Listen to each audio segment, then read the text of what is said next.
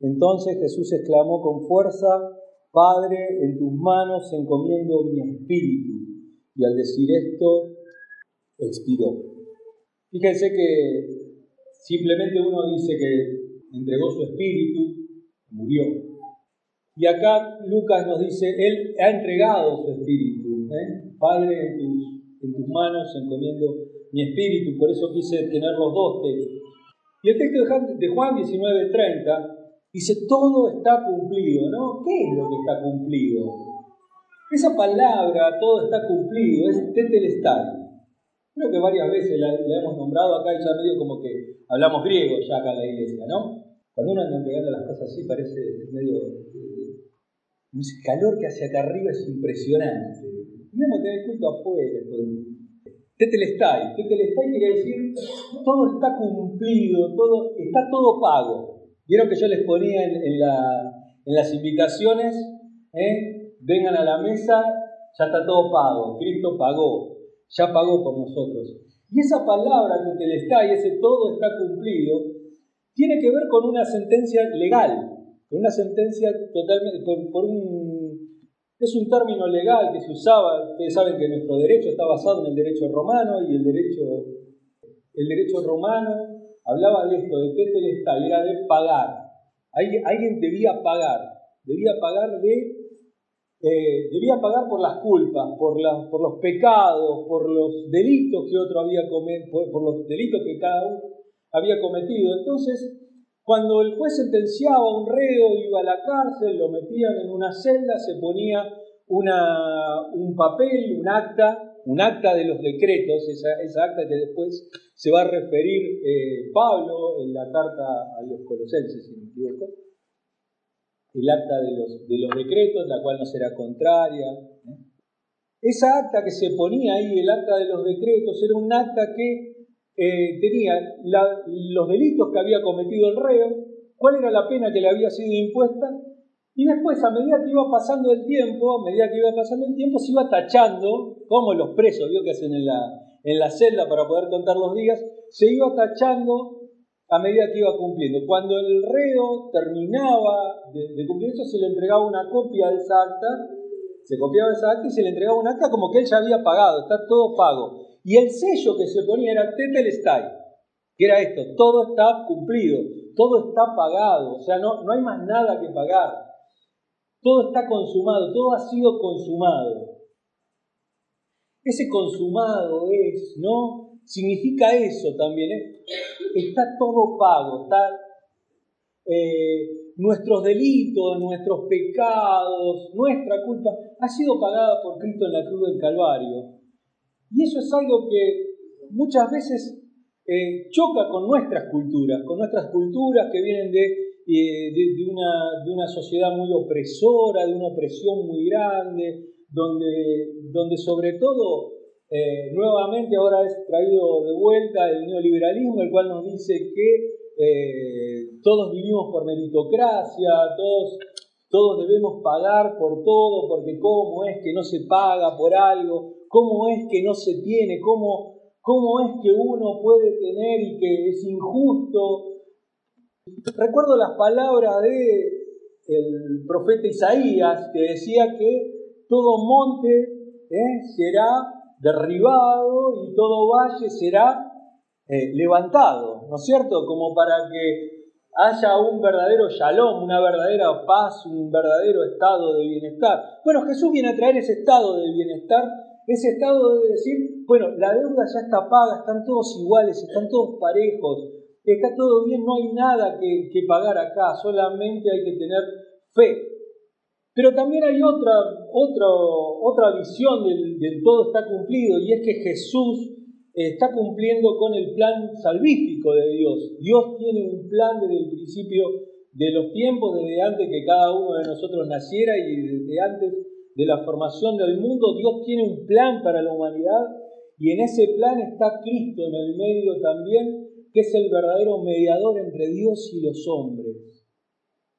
Eh, a nosotros nos cuesta que haya, eh, que haya un mediador entre Dios y los hombres. Nos gusta tener muchos mediadores, pero no un verdadero mediador. Y el otro día hablábamos en la clase del miércoles, hablábamos de una iglesia incluyente, una iglesia que incluye, una iglesia que, que admite, una iglesia que abraza, pero con un Dios totalmente excluyente. Dios es un Dios excluyente, Dios es un Dios exclusivo. Porque Él dice, yo soy el camino y la verdad y la vida. Nadie viene al Padre sino por mí. Hay un solo camino, no hay varios caminos. Jesús no es uno más de los caminos, es el camino. Hay uno solo, por lo tanto cualquiera que esté en otro camino automáticamente queda descartado y queda excluido. Dice, yo soy la verdad en este mundo de la posverdad, ¿no es cierto? Donde hay muchas verdades. Bueno, esa es tu verdad. Para, ¿A vos te funciona? Bárbaro, a vos te funciona. A mí no me funciona, a mí me funcionan otras cosas. Bueno, vos crees en eso, a vos te va, está bien, esa es tu verdad. Entonces cada uno tiene su propia verdad. Pero él dice, yo soy la verdad, yo soy la verdad.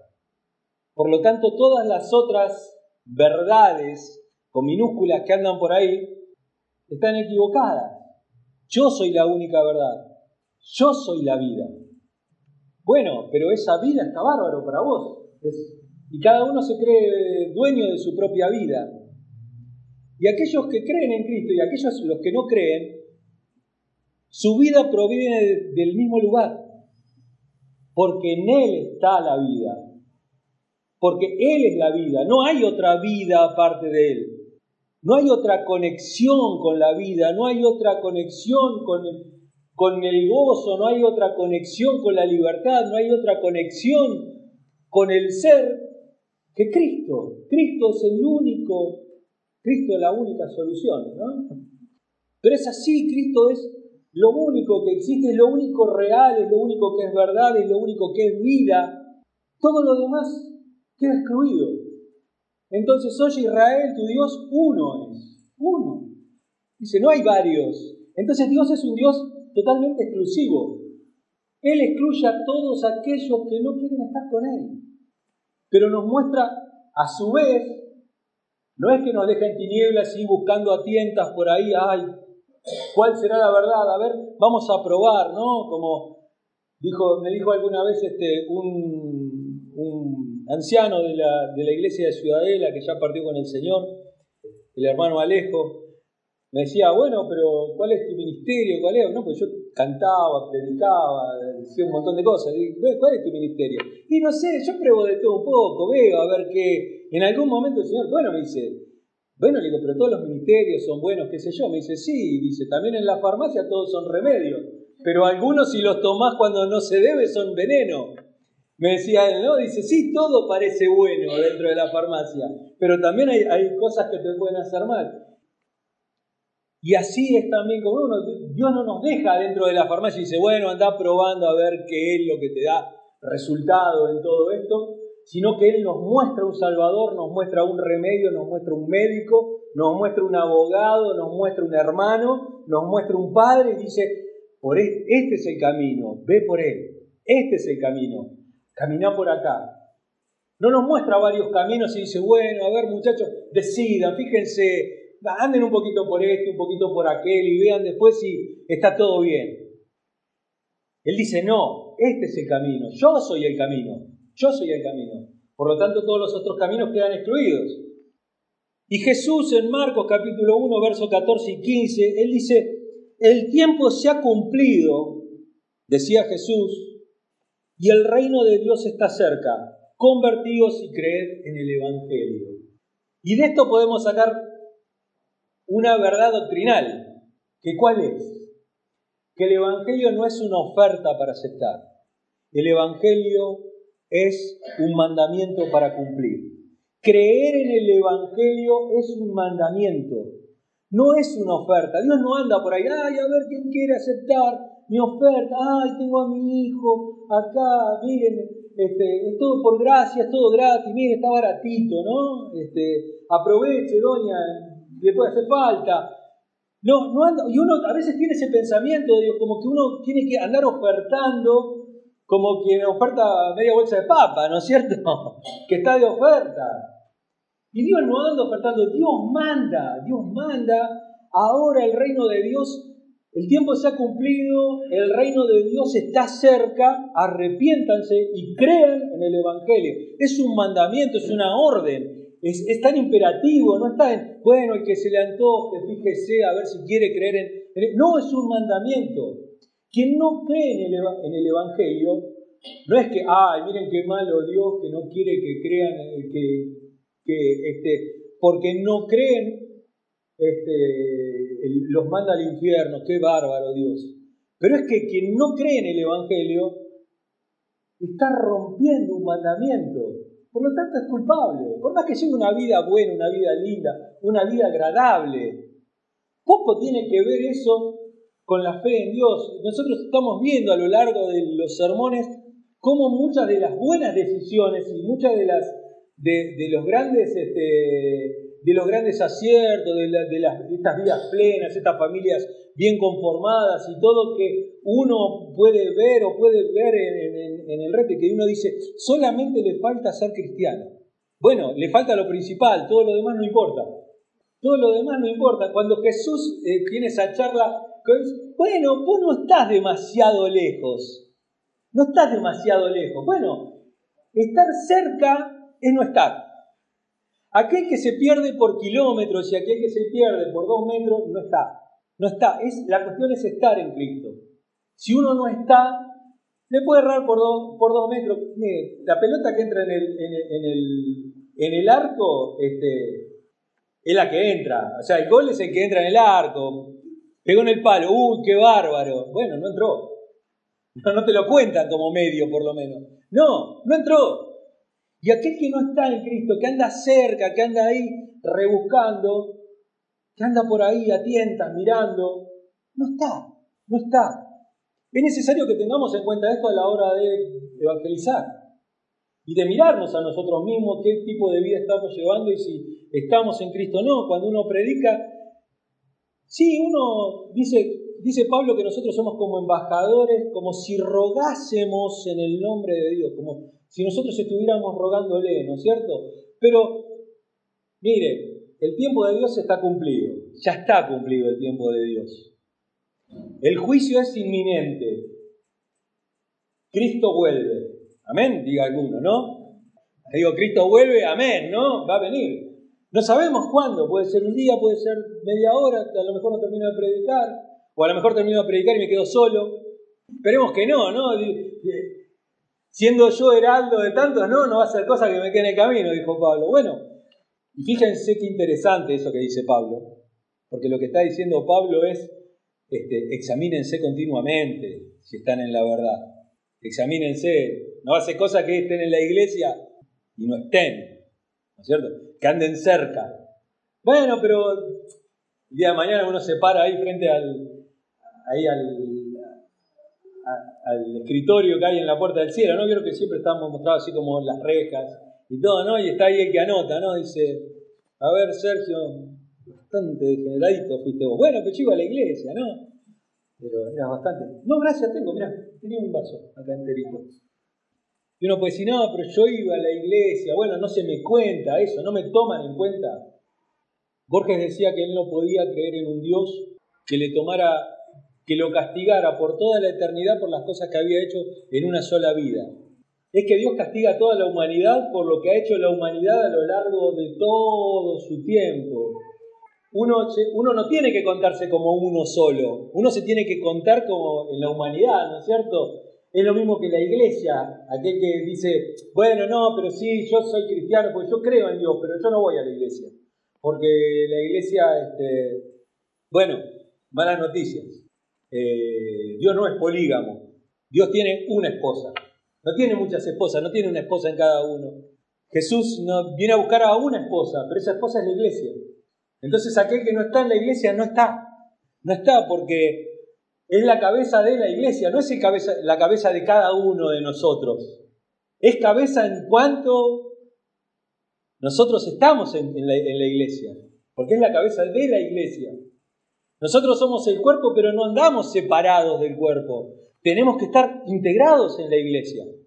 Aquel que quiere vivir su vida cristiana solo, bueno, no está viviendo una vida cristiana. está viviendo una vida que no es cristiana. Uno es en tanto y en cuanto eh, pueda permanecer dentro del cuerpo, también, ¿no es cierto?, perdonando, viviendo la vida cristiana, compartiendo su fe y compartiendo esto, compartiendo las cosas que tenemos en común, por eso somos comunidad también. ¿Eh? Tenemos algo en común, una fe, un bautismo. Todos podemos mirarnos entre todos y podemos ver nuestros grandes defectos, todo lo malo que somos, pero hay algo que nos pone a todos en la misma línea y es el sacrificio de Cristo. Y es esto que hoy estamos viendo. Esto de cumplir también tiene que ver con una lucha interior de Jesús para cumplir la voluntad de Dios constantemente. Hay una lucha interna en Jesús de volver a cumplir. Acuérdense que Él no solamente es estentado por el demonio, sino que continuamente sufre presiones aún de su propia familia de no, de, no seguir cumpliendo este, con su misión, ¿no es cierto? Vamos a ver Hebreos, Hebreos capítulo 10, versículo 5, 10, 5.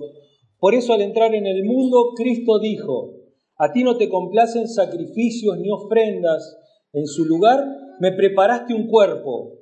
No te agradaron ni holocaustos ni sacrificios por el pecado.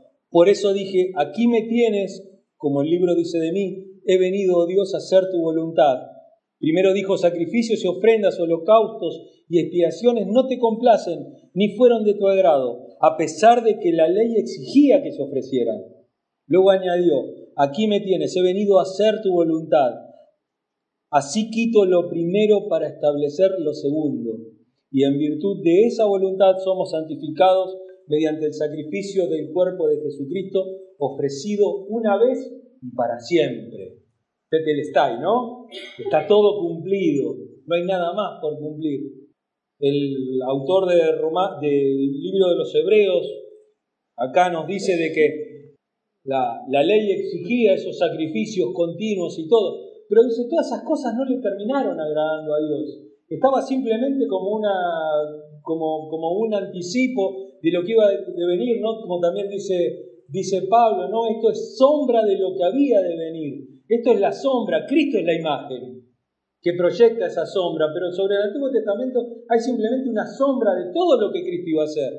Cristo es la imagen verdadera, Él es la imagen del Dios invisible.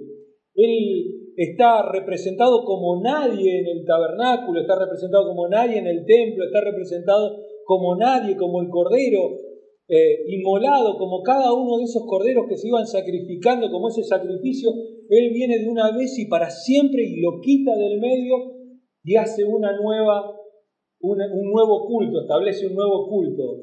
Ya no ese culto en el templo, ya no el culto en el monte de Jerusalén, sino como le dijo a la mujer samaritana, ya no adorarán ni en ese monte ni en este monte, ninguno de los dos montes, ahora los verdaderos adoradores adorarán al Padre en espíritu y en verdad.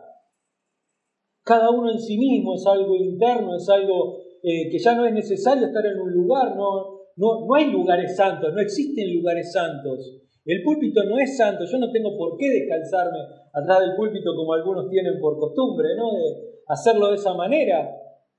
Ni el templo tampoco es algo sagrado, y mañana ponemos una mesa de ping-pong acá, jugamos todos al ping-pong, lo usamos para comer, lo usamos para cualquier cuestión. ¿No es cierto? Obviamente, no vamos a hacer un culto un banda acá adentro, no, no tiene que ver con esas cosas ni vamos a hacer una orgía.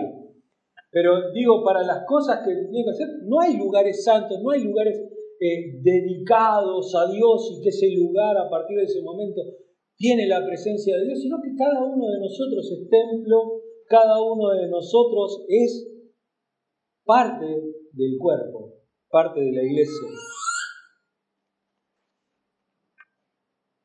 Y le decía que este, este año se, se, emparejan las dos Pascuas, ¿no? La Pascua judía con la Pascua cristiana. Y es muy interesante ver en, a lo largo del Evangelio, no tenemos tiempo para, para ver esto, pero en algún momento lo veremos en, en algún estudio. Jesús murió en la en, la pre, en un pre-sábado, en el pre-Shabbat. Eh, él estaba en la preparación del Shabbat, en lo que es la preparación del día, este de, descanso. Y él murió aproximadamente a las 3 de la tarde, ¿no? la hora nona. Él murió en el mes de Nisan, se llama, de, los meses eh, judíos. Probablemente haya sido un 7 de abril. ¿Por qué? Porque tenemos, es una de las pocas fechas que tenemos este, bastante, bastante exactas. ¿Por qué? Porque el calendario judío no se ha modificado nunca a lo largo de los años. Ellos van por el año 5000 y pico. Pero sabemos que la Pascua de ese año fue el 7 de abril. A las 3 de la tarde Cristo hubiera estado eh, muriendo en la cruz del Calvario. Y una de las cosas interesantes de esto es que las 15 horas de ese viernes a la tarde era justamente el horario en la cual el sumo sacerdote estaba sacrificando el cordero de la Pascua, los corderos de la Pascua. Durante todo ese día se mantenía todo el sacrificio porque después venía el Shabbat y no se podía matar animales, no se podía hacer nada. Era, era ese día.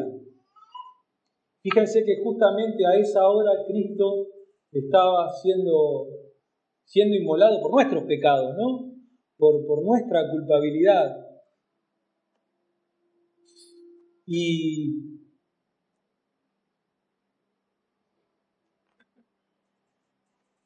Tendría muchas cosas para decir, pero lo importante es que eh, cuando Cristo murió y entregó su espíritu, dice el autor de Hebreos que se rasgó el velo del templo en dos y él hace una, toda una interpretación de, esa rasgadura del velo. Después, si quieren, búsquenlo. Hebreos capítulo 9, verso 12 y 10, 23. Y ese rasgado del velo lo que marca no solamente es la separación entre Dios y el hombre, entre Dios y la necesidad de un sumo sacerdote que una vez al año pueda ingresar detrás del arca y todo ese ceremonial y toda esa cosa cúltica, pesada, de lejanía con Dios y de que uno, eh, como dice Pablo, no, uno es advenedizo de todo eso. Dicen, ya no sois extranjeros ni advenedizos, bueno, esa palabra advenedizo, ¿no? El espectador, el que la mira de afuera, el que la ve pasar simplemente, la mira de afuera, ya uno no está, sino que está involucrado en esta relación con Dios. Él abre ese, ese velo del templo para que, uno, para que todos podamos entrar. El autor de Hebreos dice, Él abrió un camino nuevo en su carne. Él abrió en su carne un camino nuevo por el cual podemos todos ahora entrar. Y ya, como dice el texto también de Pablo, dice, ya no hay hombre ni mujer, no hay judío ni griego, ni esclavo ni libre, eh, sino que todos ya somos iguales delante de Dios y todos podemos entrar a la presencia de Dios. Y hay una, esa, esa supresión del, del, culto del Antiguo Testamento, de este culto que tenía mucho que ver con una clase sacerdotal y todo, para los que no me conocen, ya saben, los que vienen o me escuchan a menudo, ya saben, o sea, el pastor no es un sacerdote, está claro eso, ¿no? El pastor no, no tiene mayor entrada ante Dios que ninguno de ustedes, o sea, mi oración no vale ni, ni cinco centavos más ni cinco centavos menos que la de ustedes. Todos podemos entrar, acá somos todos ovejas. Todos entramos por la misma puerta, por la puerta de las ovejas. No hay puerta para pastores de un lado del cielo. Acá la puerta es para todos iguales, ¿no? Y como es la puerta de las ovejas, yo creo que hay que pasar medio agachadito, ¿no es cierto? Porque es la puerta de las ovejas, para que todas las ovejas entren. Y no hay, digo, no, no hay, no existe la puerta de los pastores. Y ahora todos podemos, podemos entrar y tenemos este nuevo culto, ¿no? En espíritu y en verdad. Quería terminar con la parte práctica de, todo esto, de, darle un giro y de poder ver la, la, parte práctica de todas estas cosas. El domingo vamos a hablar sobre la, resurrección y yo digo, ¿qué podemos sacar del sacrificio de Cristo en la cruz del Calvario? Porque Digo, algo podremos sacar, ¿no? De todo esto. O simplemente es una fecha para regalar huevos de Pascua o esconder huevitos pintados por todos lados. ¿no? Y ver dibujitos de, conejos y de, todas esas cosas. Son esas fechas que, que cada vez están más secularizadas, lo cual a mí no me molesta, porque no me hace ni más ni menos cristiano. Pero digo, nosotros le podemos dar otro valor, le podemos dar otro, otro enfoque a todo esto. Yo les decía, esta es una fecha de introspección, de mirarse hacia adentro y cómo estamos con nuestra relación con Dios. Y como dijo Jesús, todo está cumplido. Esta cosa de ser felices cuando cumplimos con nuestra misión en la tierra. Ser, ser felices, estar contentos, estar, ser bienaventurados, ser, estar gozosos por haber encontrado un lugar en el mundo, por haber encontrado un lugar en, dentro de una congregación, por haber encontrado una misión en el mundo, más allá de que simplemente pasé por este mundo y que mi epitafio en la tumba diga consumió oxígeno, ¿no es cierto?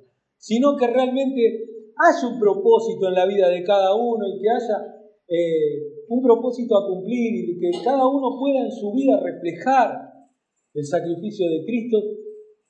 Y que cuando tengamos que partir, porque malas noticias, todos deberemos partir, ¿no? Pero que podamos decir, he cumplido todo, he cumplido la misión en mi vida, he corrido la carrera, he guardado la fe, por lo, demás me queda simplemente esperar la corona de vida, ¿no? Que Jesús nos va a dar. Eh, y ver esto como esta vida como una continuación del ministerio de Cristo.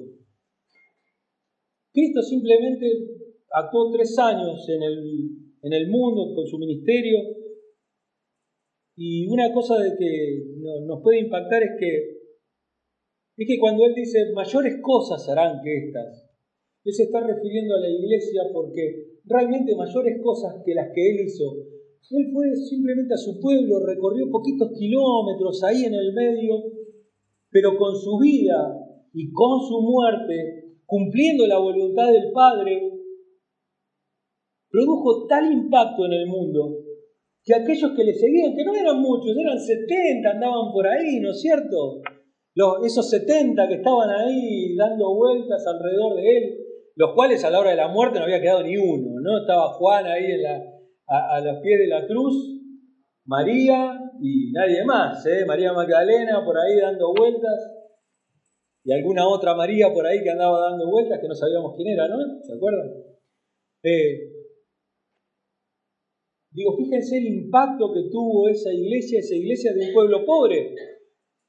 La iglesia no impactó de, entrada el mundo romano, Impactó simplemente al mundo judío que había alrededor, a la gente pobre, a la gente del pueblo, a la gente...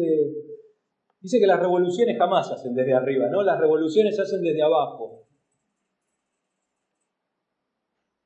Por eso yo calculo que Dios, cuando realmente nos invita a, ser revolucionarios, revolucionarios, no estoy hablando de tomar armas, ni ninguna cosa de esa que tiene que ver con la teología de la liberación, sino que estoy hablando de, ir contra el mundo, de ir en contra del sistema, el tener otros valores, el tener otro tipo de vida, el tener otro tipo de expectativas, otro tipo de apetitos, otro tipo de deseos, otro tipo de cosas que nos resignifiquen a nosotros como seres humanos. Dios busca a los pobres de la tierra, ¿no es cierto? Él está con los pobres de la tierra. No son muchos de vosotros este, sabios, no hay muchos de ustedes gente importante, dice Pablo, ¿no es cierto? Este, los, pone allá abajo, donde está.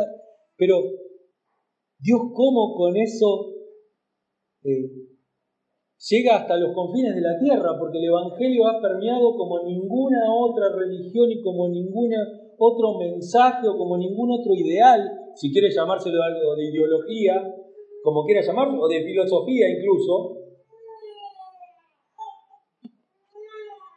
eh, ha, permeado como nadie todas las culturas, ¿no es cierto? Y se adapta a todas las culturas. Ya termino, Rocco. Aguanta.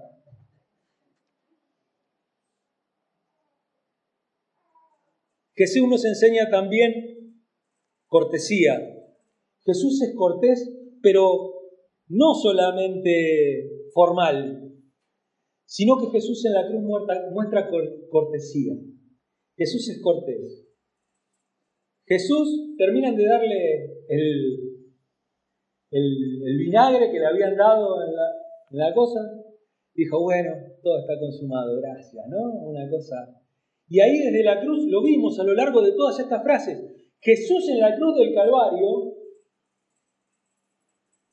mantiene su preocupación por los demás. No se preocupa en sí mismo, ay, cómo estoy sufriendo acá, uh, ay, cómo me duele, ah. Mis hijas pueden dar fe de esto, no yo soy así, pero, pero Jesús no es así. Él está ahí en la cruz y está, ¿quién necesita algo?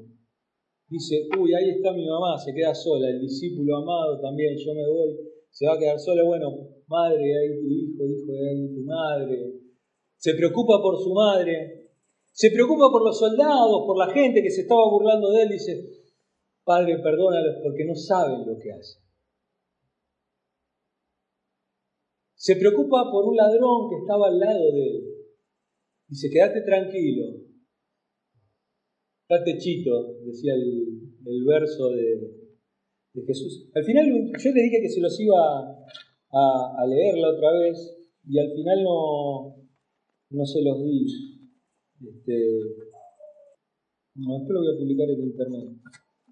Hay un verso lumpardo sobre los dos ladrones en la cruz. Se llama el, el grata bueno y el grata malo. Este, dice, está techito, vos estás techito, hoy vas a, hoy vas a zarpar conmigo hacia el paraíso, dice, ¿no? le, dice. Es bien tanguero, es, impresionante. Es, este, es de un libro que se llama Jesús chamullaba en parábolas. Lo recomiendo el libro. Y Jesús tuvo, tuvo esa cortesía dentro de la cruz y él está mirando qué necesita el ladrón que estaba él, que necesitaba perdón, que necesitaba partir en paz y acá también está, diciendo, bueno, ya cumplí todo, Padre, mantiene su relación con el Padre, no dice, Padre, en tus manos entrego mi espíritu, lo doy, yo pongo mi vida porque tengo poder para ponerla y para volverla a tomar, ¿no es cierto? Esta cosa de poner toda su vida. Y esto nos habla de una entrega total, ¿no? Esta en, en tus manos encomiendo tu espíritu, es algo que a nosotros nos tiene que decir, bueno, no entregué solamente tu espíritu, no entregué solo un área de tu vida, entrega toda tu vida. Porque Jesús habla de entrega total hasta el último aliento. Ese último aliento es para entregárselo a Dios. Es para decir, en tus manos encomiendo tu espíritu, mi espíritu. En tus manos. Aún hasta su, su último aliento tenía que ver con la obediencia al Padre. Aún en su último aliento Digo, cuando uno a veces no rinde todas las áreas de su vida, cuando uno no rinde su área, las áreas de su vida, de sus amistades, que no rinde el área de su vida de, la sexualidad, cuando no rinde el área de su vida de, su familia, de, su economía, de, un montón. Bueno, yo entrego esta parte de mi vida solamente, pero a mí, bueno, yo voy el domingo a la iglesia, pero a mí no me dicen el resto de la semana, yo vengo el domingo, cumplo, pongo la ofrenda, todo, pero a mí el resto de la semana no, me vengan con, cosas raras, yo voy a ese culto nada más. Este, bueno, yo ya cumplí, yo, este, yo cumplo con las misiones. ¿Cómo cumplí con las misiones? Sí, yo ofrendo para las misiones. Todo, bueno, pero hay misiones este, al extranjero y hay misiones locales. Digo, ¿no? Iglesias muy comprometidas con las misiones que no le predican a la persona que tiene al lado de la casa. ¿No? Yo tengo cristianos de los dos lados en la casa. Se me hace complicado. Pero digo, uno tiene que estar comprometido con su vida en la predicación del Evangelio y si es necesario usar las palabras. Uno predica con su manera de ser, con su manera de vivir, con su manera de vivir en todas las áreas de su vida. Cuando uno rinde todas las áreas de su vida a Dios, automáticamente pasa a ser lo que Pablo llama cartas leídas. Ustedes son cartas leídas. Y lo último, muerte en plenitud y vida en plenitud. Jesús tiene una muerte totalmente en plenitud, plena, una muerte plena, una, una, una muerte eh, totalmente tranquila, totalmente en paz, totalmente gozosa, que no amengua el sufrimiento. A ver, cuando uno le duele, le duele igual. ¿Está? ¿Queda claro eso? Cuando uno le duele, le duele igual. Cuando las cosas duelen, duelen igual. Pero cuando uno tiene paz en su corazón, cuando uno tiene gozo, cuando uno sabe cómo ha vivido su vida, a quién ha rendido su vida, a quién se la ha entregado, cómo la ha vivido, qué legado deja. Porque uno puede dejar mucha herencia, pero puede dejar poco legado. Muchos vemos que dicen, bueno, pero mire todo lo que le he dejado. O mañana, no sé, este, yo tengo un plan, no sé para cuánto tiempo acá, lo que Dios disponga. Yo he dispuesto más o menos 20 años de mi vida para acá, para la iglesia. Después vayan buscando ese otro pastor. Pero si, no me echan antes, si no me echan antes. Vamos a suponer que no me echaron de acá a 20 años, ¿no? Pero digo, ¿qué le vas a dejar al pastor que venga? Digamos, ¿no es cierto? ¿Qué le vas a dejar? No, le dejé un edificio precioso. Unos bancos de primera, unos equipos de música tremendos. Y un montón de gente le dejé, de 5.000 personas. ¡Qué bárbaro! ¡Qué bueno! Bueno, sabés, el, coche del pastor es, de la iglesia, vos podés usarlo, todo tranquilo, tenés una oficina. Digo, ¿cuánta doctrina, cuánta ¿Cuánta sana doctrina le, dejas a ese pastor? ¿Qué dejas como legado?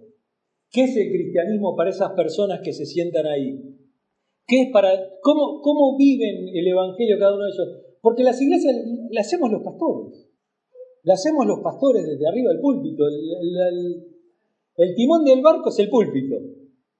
¿Qué se dio desde el púlpito? Se dio, bueno, viví este, viví una vida plena, tu mejor vida ahora, como dice Joel Osten, ¿no? Tu mejor vida ahora. Y yo, y yo estoy de acuerdo con Joel Osten. Para aquellos que crean en el Evangelio de la Prosperidad, su mejor vida es ahora, porque no les quiero contar lo que es la eternidad. Terrible cosa es caer en las manos del Dios vivo. Vivan por las cosas de este mundo, vivan por los afanes de este mundo, Vivan por vivir su mejor vida ahora. Vivan por ser felices, por, ay, porque no quiero sufrir, porque no quiero esto, porque no quiero el otro, porque yo no me quiero confrontar a nadie, porque yo no quiero predicar la verdad, porque yo no quiero decirle a este tal cosa.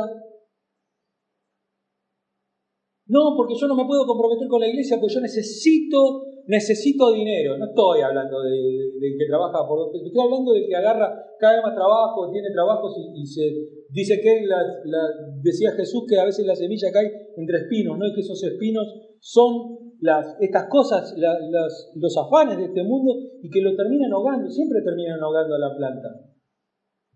Y yo los invito a otra cosa, los invito a vivir un evangelio sencillo, un evangelio de buenas obras. Un evangelio más como Jesús, más parecido.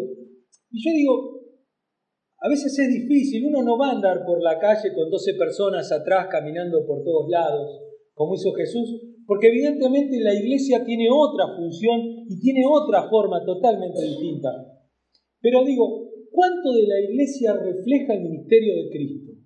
¿Cuánto de la iglesia refleja la mirada de Jesús ante las cosas de la vida, ante los nuevos paradigmas de cada día de la vida. ¿Cuánto de la iglesia refleja la forma de pensar de Jesús, de la forma de hablar, de la forma de interactuar con las personas de afuera de la iglesia? ¿Cuántos estamos dispuestos a tener una mirada totalmente compasiva del mundo? ¿Cuántos estamos dispuestos a tener una compasión por el, por el, por el pobre, por el anciano, por, por, este, por la viuda, por el huérfano, por aquellos que sufren en la cárcel, por aquellos que sufren persecución, por aquellos que este, no pueden alcanzar el, el, máximo de su potencial porque la vida les ha sido, les ha negado.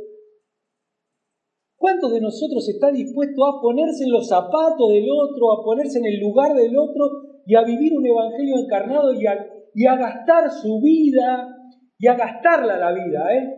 a gastarla, a gastarse, a gastar su vida, entregarla completa por esas causas. ¿Cuántos de nosotros estamos dispuestos a eso? a vivir una vida para Cristo, a vivir una vida como la que Él vivió, a ser cuerpo, a estar todos juntos, a amarnos y todo, pero también amar al mundo. Y no hablo del mundo como sistema, hablo de las personas. Hablo de las personas. Hablo de esa entrega en nuestro sufrimiento, no regodearnos en nuestro... No, porque no sabes, yo estoy sufriendo, estoy pasando sino que nuestra mirada pueda estar en el otro, pueda estar puesta en el otro, y ser una iglesia que mire hacia afuera, pero que no mire hacia afuera como viendo, ay, a ver quién podemos traer en la iglesia para así somos más, o viendo a ver quién puede entrar en la iglesia para que este, el domingo este, tengamos más gente, o para que podamos decir, no, no sabés, yo empecé con 15 personas, ahora tengo este, 200, no sabés lo que es la iglesia, tenemos que construir un templo más grande porque necesitamos más personas no haciendo proselitismo, sino realmente atendiendo al necesitado, atendiendo al que necesita, dándole una palabra de consuelo, un abrazo, animando a hacer las manos de Dios, animarse a realmente crucificar todos los días nuestra vida, nuestra propia vida y poder entregarla por el otro.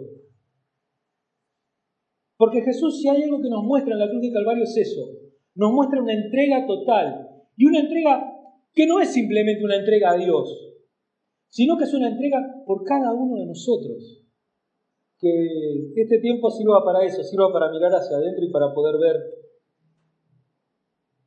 qué es lo que Jesús tiene para, para mostrarnos, para, para hacernos ver cómo estamos viviendo y si realmente hoy podríamos decir todo está cumplido.